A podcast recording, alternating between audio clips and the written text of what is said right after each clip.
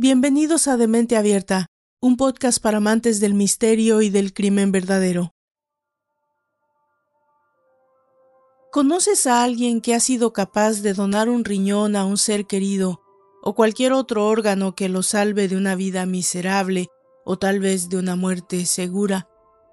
Tal vez has sabido de alguien que ha cruzado el mundo para estar con la persona que ama o que se ha sacrificado sobremanera para ver feliz al ser amado, incluso abandonarlo? La reflexión que esto nos sugiere es ¿hasta dónde somos capaces de llegar por amor? ¿Cuántas locuras se hacen en nombre del amor? La literatura y la historia nos ofrecen numerosas muestras.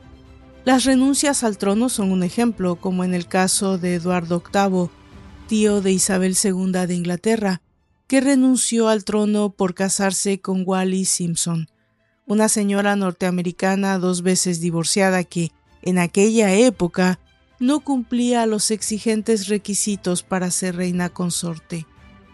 En su mensaje de despedida, este hace referencia explícita al amor como causa de su renuncia. Podéis creerme si os digo que me ha resultado imposible soportar la pesada carga de la responsabilidad y desempeñar mis funciones como rey en la forma en la que desearía hacerlo sin la ayuda y el apoyo de la mujer que amo. En este caso no sabemos si esa prueba de amor fue una renuncia o una sabia elección. Los duques de Windsor, que así se les conocía, vivieron de fiesta en fiesta en París, lejos de las responsabilidades y en concertamiento de la corte. Pensemos en el caso de un hombre enamorado que hacía la vista gorda a la infidelidad de su mujer, a pesar de que esa infidelidad había dado sus frutos y contaba entre su progenie con una hija producto de los escarceos de su mujer con un monitor del gimnasio. El buen hombre decía, ¿Cómo no voy a saber que no es mi hija? Si cuando se quedó embarazada hacía meses que no hacíamos el amor. Sin embargo, de este tema nunca se hablaba en la pareja, siguiendo la tendencia de que si las cosas no se nombran, no existen. Dejando de lado estos heroicos episodios, son muchas las personas que han vivido y viven sus pruebas de amor, cotidianas, sencillas, entrañables. Los amantes hacen cosas motivados por los sentimientos amorosos. Según Stendhal, los enamorados se someten a pruebas de amor para cerciorarse de los sentimientos del amado. ¿Harías eso por mí? Es la palabra mágica que ensalza la autoestima del amado. Sin embargo, según este psicólogo Stendhal, las pruebas de amor no son tan aleatorias. Los amantes saben intuitivamente hasta dónde llega el sacrificio del amado, de forma que, si no quieren que la relación se rompa, no piden ninguna prueba de amor que no esté al alcance de la persona que aman. Pero la historia de la que hoy nos ocuparemos no tiene ese halo de ternura infinita, ni de sacrificio, ni de heroísmo que las anteriores y que la mayoría tienen. Esta es triste, muy triste, porque tiene que ver con la antagonista de todas las acepciones que entendemos que hacemos por amor, la de matar por amor. Bienvenidos a la última entrega de la cuarta temporada de Demente Abierta, un podcast para amantes del misterio y el crimen verdadero. ¿Ya están cómodos? ¿Listos para escuchar la increíble historia de dos jóvenes y su capacidad de amar sin límites? ¿O no? Esta es la historia de Robert Grace y Grace Dillman. ¿Qué estás dispuesto a hacer por amor? Comenzamos.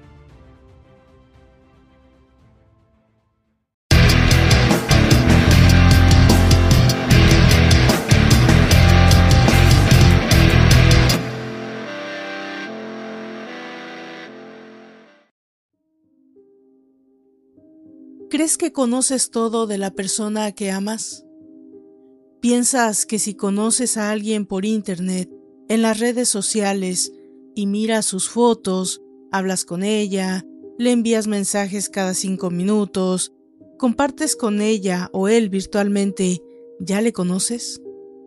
Son muchas las historias de amor exitosas que sabemos que han existido por Internet, pero esas las dejaremos de lado hoy y nos concentraremos en la de Robert Best. Nos podemos ubicar en Gahanna, Ohio, en el 13 de junio del 2012, a las 2.44 de la mañana, en un silencioso suburbio de esta pequeña ciudad americana, un jovencito de 20 años está a punto de hacer algo que lamentará toda su vida y dar un paso en el tiempo del que nunca podrá retroceder. Pero mejor volvamos al inicio, cinco años antes, en las llanuras de Ellensburg, en Washington. Robert Best, un jovencito de 15 años, no había tenido una vida fácil. Su madre lo había abandonado al nacer y para todos los aspectos nunca había estado presente en su vida.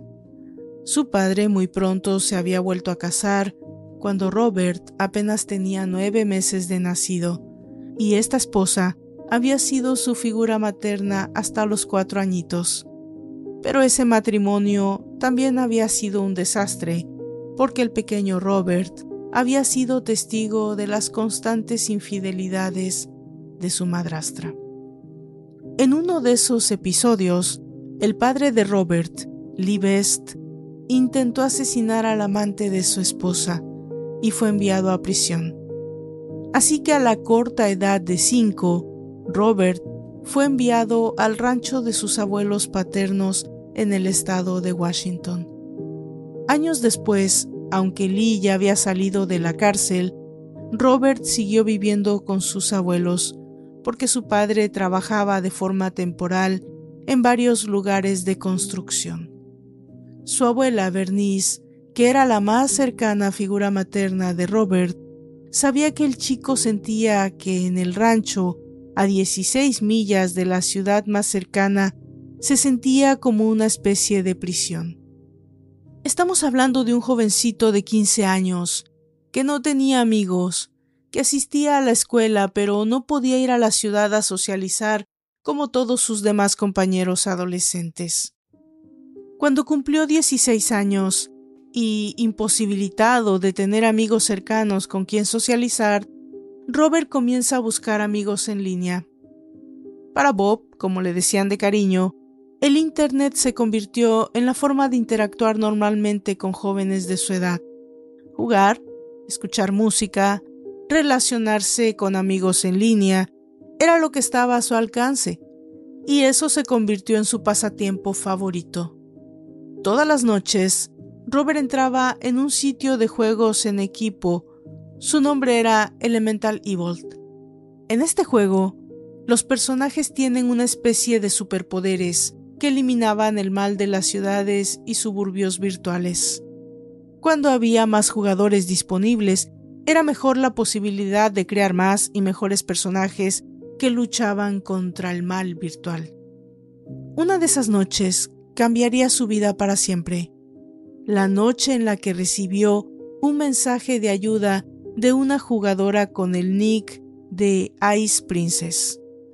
Esta chica era alguien que vivía a dos mil millas de distancia en el suburbio de Columbus, Ohio. Su nombre real era Grace Dillman. Ella decía que tenía 17 años, un año mayor que Robert. Ellos de inmediato comenzaron a platicar y compartir más en el juego. Todas las noches compartían sus poderes para acabar con el mal de estas ciudades imaginarias y parecían hacer un buen trabajo juntos. Robert solo buscaba tener amigos, sentir la cercanía de las personas que compartían sus gustos y sus actividades, pero estaba emocionado de haber podido conocer a alguien como Grace, una jovencita que en su perfil en línea, además de ser muy guapa, decía que gustaba de la música, de los deportes y de todo lo que parecía coincidir con él. Pronto, decidieron dar el siguiente paso e intercambiaron correos electrónicos y números de teléfono, y comenzaron a chatear regularmente. como todo proyecto de amigos, comenzaron a compartir también detalles de sus vidas. Grace y Robert parecían tener más en común de lo que pensaban. Ambos estaban restringidos de compartir con otros de su misma edad y eran solitarios y parecían tener toda su vida social en línea. Robert le contó que se sentía alejado de todo en el rancho de sus abuelos y que deseaba ser pronto mayor de edad para poder tomar sus propias decisiones y salir del encierro. Entre más compartían y chateaban, mejor coincidían y la relación avanzaba. Pronto, inevitablemente, Bob comenzó a sentirse atraído románticamente. Grace era linda y era una especie de alma gemela. Grace también parecía corresponder en todos los sentidos con el sentimiento. Poco a poco, esta chica se fue convirtiendo en todo el mundo de Robert. Parecía que el destino por fin había respondido y el joven había encontrado lo que estaba buscando. La relación de estos chicos estaba tomando otras dimensiones con rapidez. Estaban hasta altas horas de la noche intercambiando mensajes, haciendo planes de un posible futuro para conocerse finalmente. Los abuelos comenzaron a notar los cambios en Robert y por supuesto se preocupaban. No había nada más importante para ellos que la educación de su nieto y la posibilidad de que fuera a la universidad. Así que llamaron a su padre para que hablara con él y le hiciera entrar en razón. Por supuesto, el padre también comenzaba a preocuparse de los grados de Robert y del tiempo que compartía en línea en lo que ellos pensaban que eran juegos, pero en realidad se trataba de una relación romántica. Pero, ¿qué tan realista es esto? ¿Grace también quería una relación con Robert?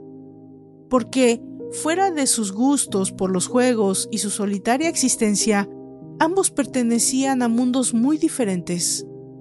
Grace era una chica mayor que él, que provenía de una familia adinerada y que vivía a más de dos mil millas de distancia.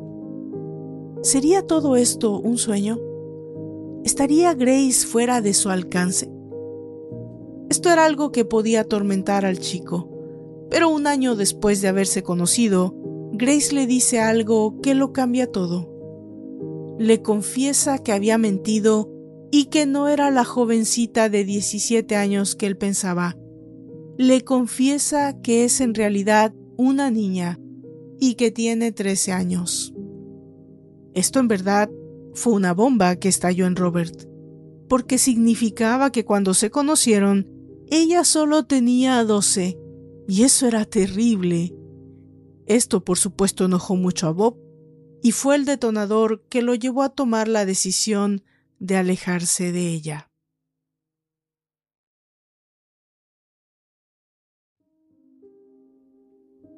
En agosto del 2008, casi un año después de haber roto su relación con Grace, Robert parecía haber reconstruido su vida dedicándose a una de sus pasiones, la mecánica, una actividad que compartía con su abuelo estaba en realidad encontrando mucho éxito en esta actividad que no solo le apasionaba, pero que también le daba la ocupación y la madurez que necesitaba en ese momento. Así que cuando cumplió 16, su padre le regaló una camioneta usada que él había propuesto arreglar completamente y dejarla 100% como nueva. Había tenido una corta relación sentimental con una chica local, pero no había sido exitosa, así que dedicaba todo su tiempo a la mecánica y a su nueva camioneta. Pero como vuelta del destino, que le decía que había dejado una historia incompleta, Grace había vuelto a escribirle, y dejando de lado la mentira acerca de su edad, ambos parecían haber superado el momento de crisis y estaban retomando su amistad en línea. Bob pensaba que fuera de la cuestión de su edad, Grace era una chica muy madura y responsable, y valía la pena seguir como amigos. Él le contó acerca de su relación con Christy y cómo había terminado, y ella por su parte le dijo que seguía enamorada de él. Pero que comprendía que había una barrera difícil de romper. Finalmente, y como era de esperarse, Robert cede y le dice que también él la ama. Así es como inician una relación en forma, y esto los va a llevar a un desenlace para el que no está nadie preparado. Para abril del 2010, en primavera, Robert tiene 18 y Grace tiene 14, y han tenido una relación en línea por casi tres años, de la que los abuelos y el padre no saben absolutamente nada. ¿Pueden creerlo? Este finalmente tiene su mayoría de edad y el sentimiento hacia Grace había crecido tanto en intensidad que estaba listo para dar el siguiente paso. El día en que se graduó de high school, planea hacer algo que ni siquiera sus abuelos sabían. Decide irse a estudiar mecánica a la Universidad de Ohio. Quiere estar cerca de Grace y por supuesto conocerla en persona. Inicia los trámites para ser aceptado en Ohio Tech, una escuela de mecánica en Cleveland, una ciudad a solo dos horas de camino de Columbus, donde vive Grace. Este convence a su padre de que se trata de la mejor escuela a la que puede asistir. Está emocionado con la posibilidad de conocer a Grace finalmente, después de tres años de una relación virtual que para él había sido perfecta. Cuando el verano termina, en octubre de 2010, Robert hace el viaje esperado de 2.000 millas desde el estado de Washington a Cleveland, Ohio.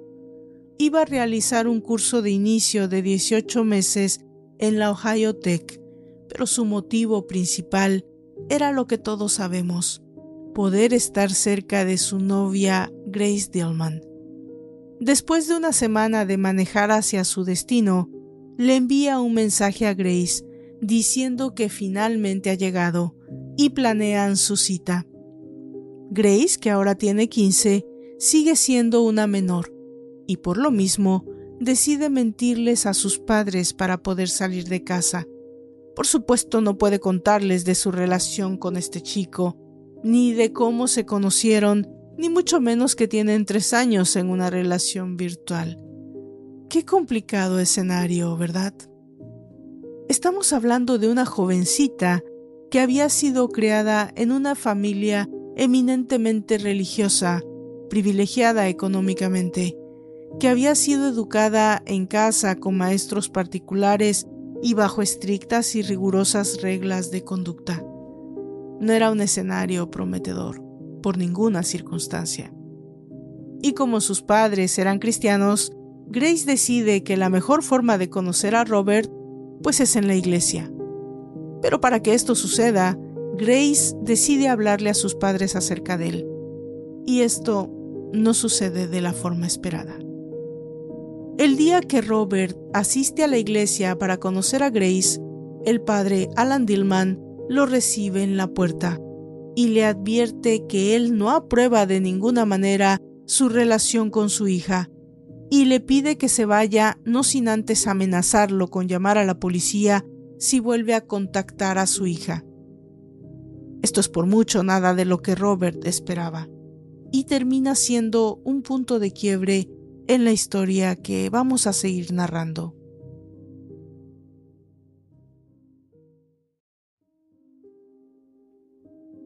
Alan Dilma se hace el reporte con las autoridades. Él hace una denuncia en el departamento de policía diciendo que Robert y su hija habían tenido una relación en línea y que éste era una persona mayor de edad.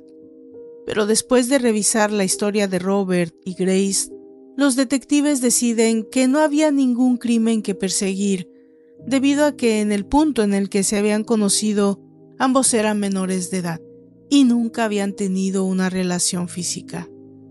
Durante todo un año, sí, un año más, Grace y Robert continúan sin comunicación en línea mientras éste sigue sus estudios en Ohio Tech.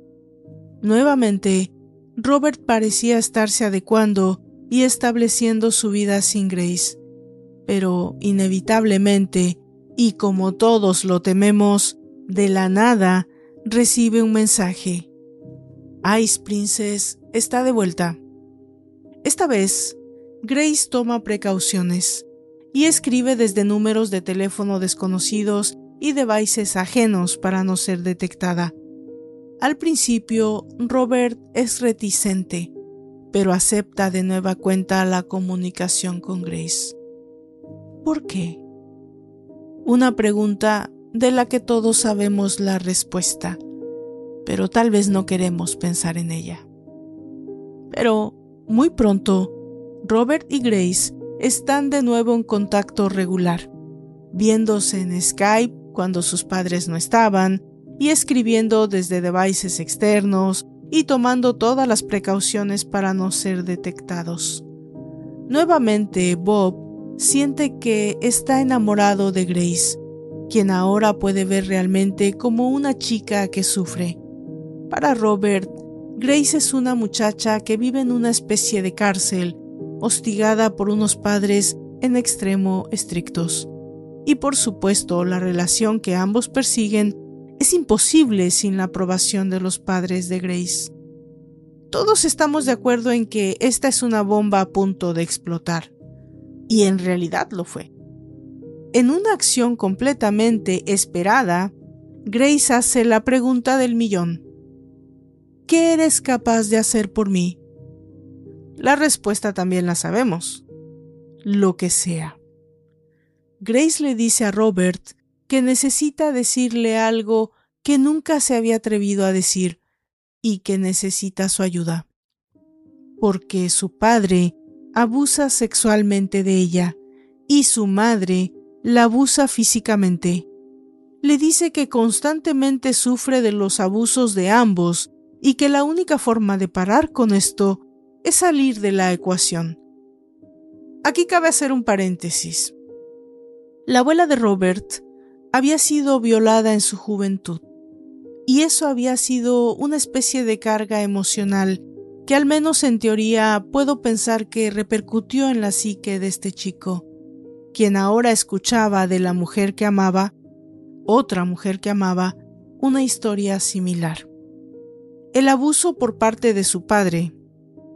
Cuando él le pregunta por qué no lo acusa con la policía, ella le dice que tiene miedo de que el poder de su padre juegue en su favor y que ocasione el resultado contrario.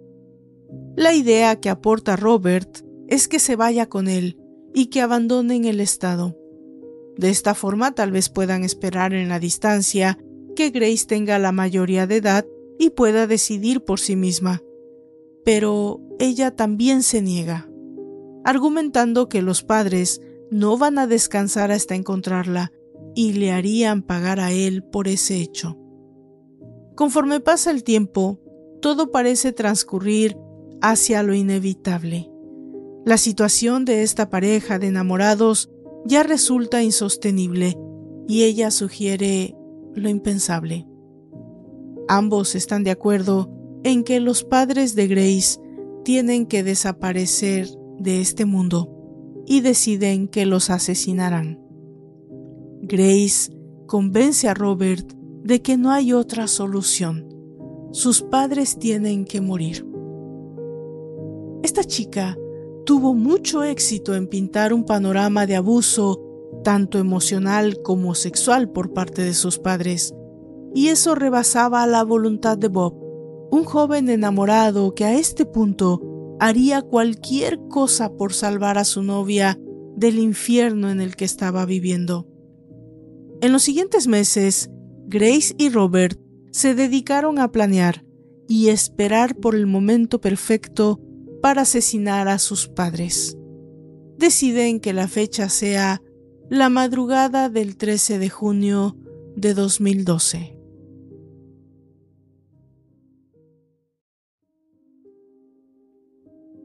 De esa manera, el martes 12 de junio, Grace se dedica a dar los últimos toques al plan establecido, que debía ser llevado a la perfección. La alarma de la casa debía ser quitada al menos con 10 minutos de anticipación. También dejaría la puerta del garage entreabierta. se tendría sumo cuidado con los detalles para que Robert pudiera entrar tan silenciosa como fácilmente a la casa. Por su parte, conforme la noche llegaba, Robert terminaba de dar los últimos toques a lo que él le correspondía. A la medianoche, Bob inicia su viaje de Cleveland hacia Gahanna. Mi ángel caído, yo sé que no hay otro camino, pero estoy preocupada por su humanidad. Cuando esto pase, parte de esa humanidad habrá desaparecido. Estará perdida en el mundo para siempre, inclusive si él teme lo mismo. Esas eran las primeras líneas de esa noche en el diario de Grace Dillman. Para las dos de la mañana, Robert ya está en la ciudad, buscando un lugar que no resulte sospechoso para dejar su auto.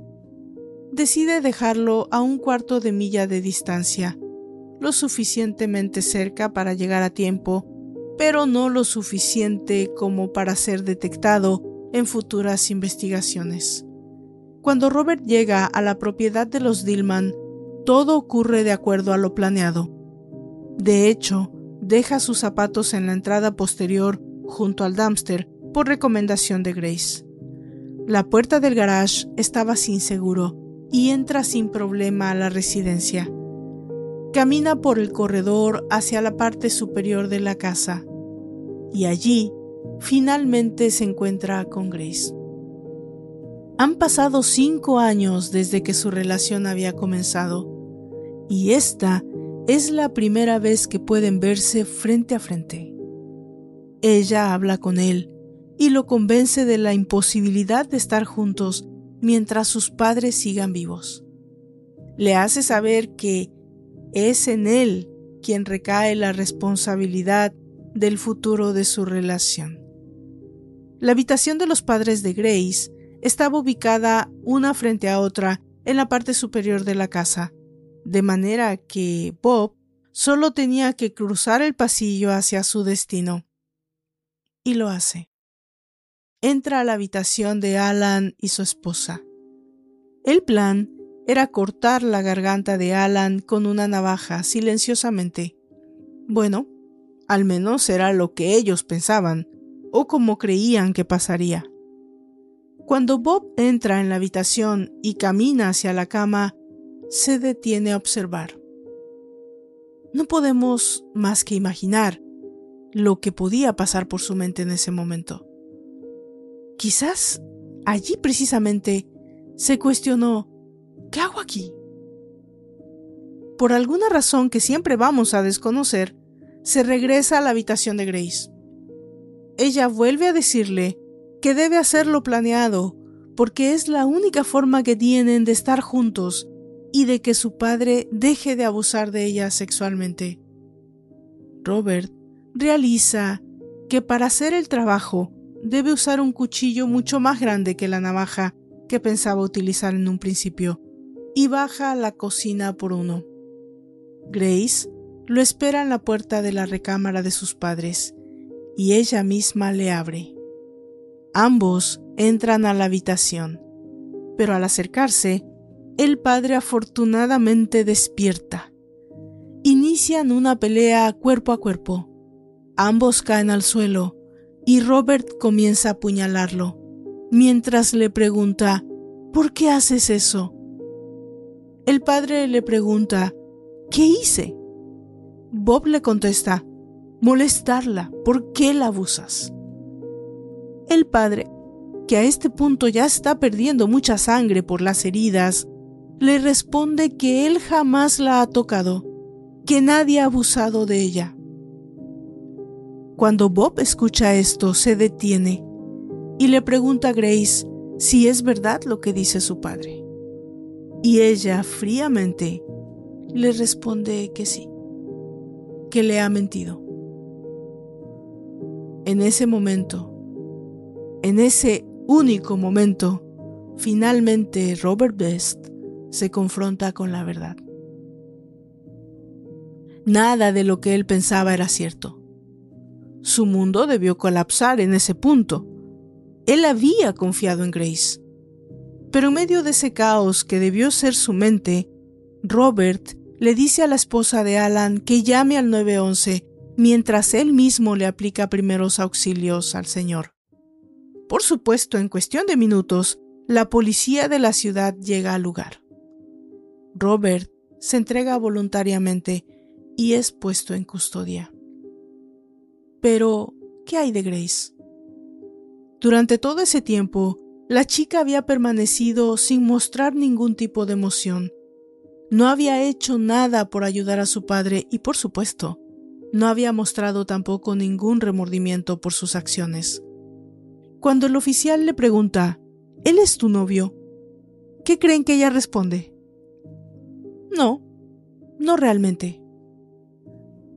Basados en la llamada del 911, la policía a este punto sabía que ella de una u otra manera estaba envuelta en el intento de asesinato y es puesta también en custodia. En la estación de policía, Bob coopera con todo con los investigadores. Les proporciona los récords de su computadora y teléfono, los mensajes, los emails y todo lo que había implicado para él los cinco años de relación virtual con Grace. Pero el interrogatorio de Grace es otra historia. Se negó a dar una declaración y para todos los aspectos, la actitud de esta jovencita distaba mucho de ser normal. Sin una declaración de Grace en ese momento, solo tenían un incidente, un intento de asesinato y una declaración por verificar. Y eso hicieron. A la policía no le tomó mucho tiempo recoger los datos de ambas computadoras y devices para tener una perspectiva real de cómo un joven había sido engañado por un adolescente hasta un punto de no retorno. Pero, ¿puedes justificar el asesinato de alguien en nombre del amor? Finalmente entendemos que algo enfermo había en Grace, algo que la llevó a crear en su mente a otra persona, y que esa persona fuera abusada y acusada por sus padres, cuando la realidad, esa otra fuera de ella, no era más que una jovencita amada y cuidada por su familia.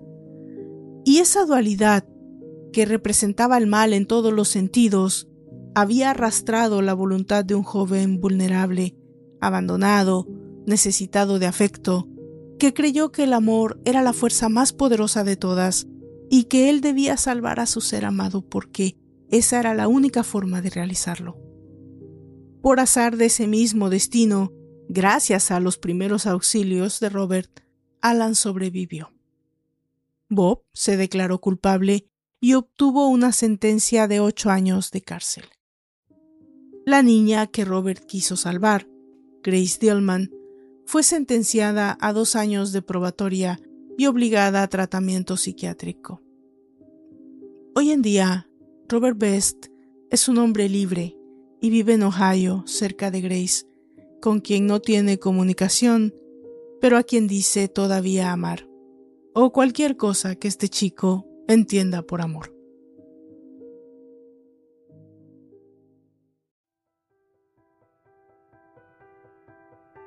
De esta manera llegamos al final de esta entrega, la última de la temporada número 4, que dedicamos a asesinos internautas.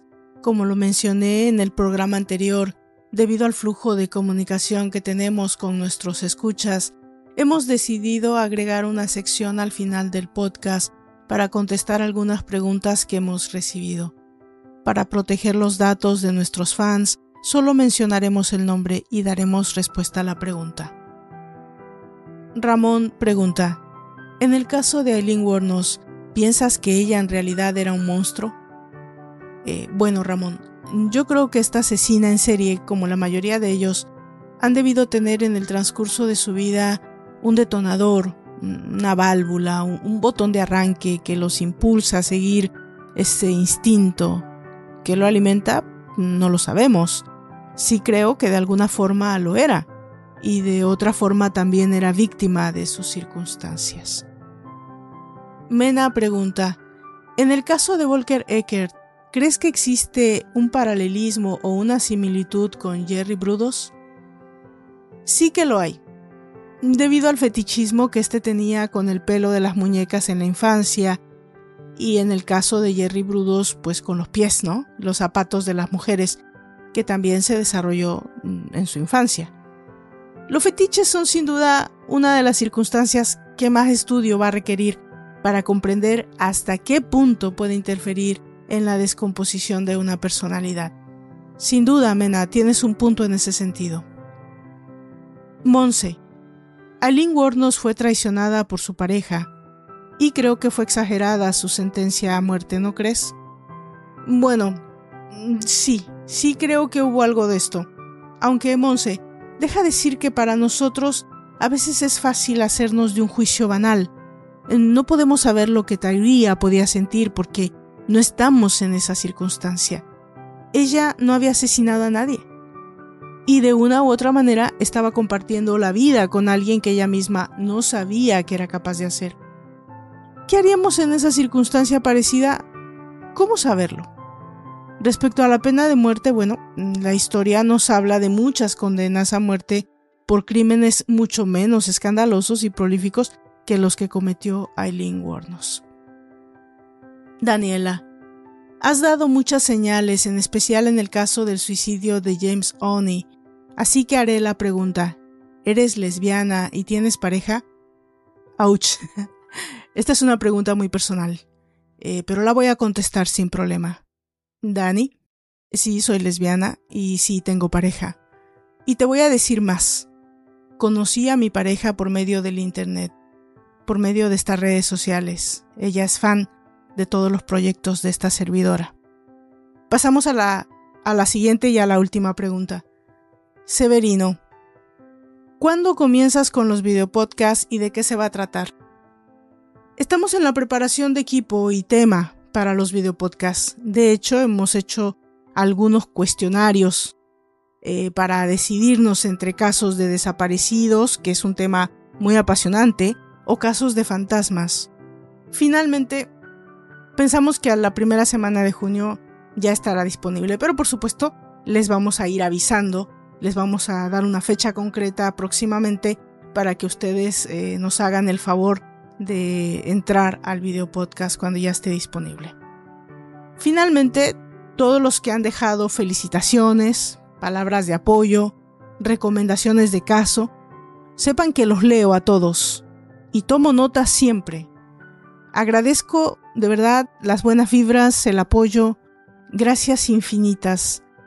Eh, yo estoy muy agradecida por, el éxito que ha tenido esta cuarta temporada todas las temporadas, pero esta en especial que tuvo sus pausas debido a mis problemas de salud, pero que ya finalmente llegamos al, al último capítulo y le vamos a dar la entrada, la puerta de entrada a la siguiente temporada, la quinta, que vamos a dedicar a crímenes no resueltos, a los crímenes más famosos que nunca han sido resueltos.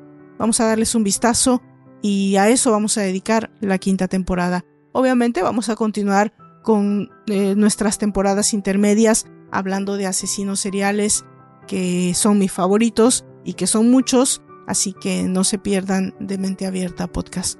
Yo soy Valdra Torres y me despido de ustedes. Les espero en la próxima temporada de Demente Abierta, un podcast para amantes del misterio y del crimen verdadero. Hasta entonces.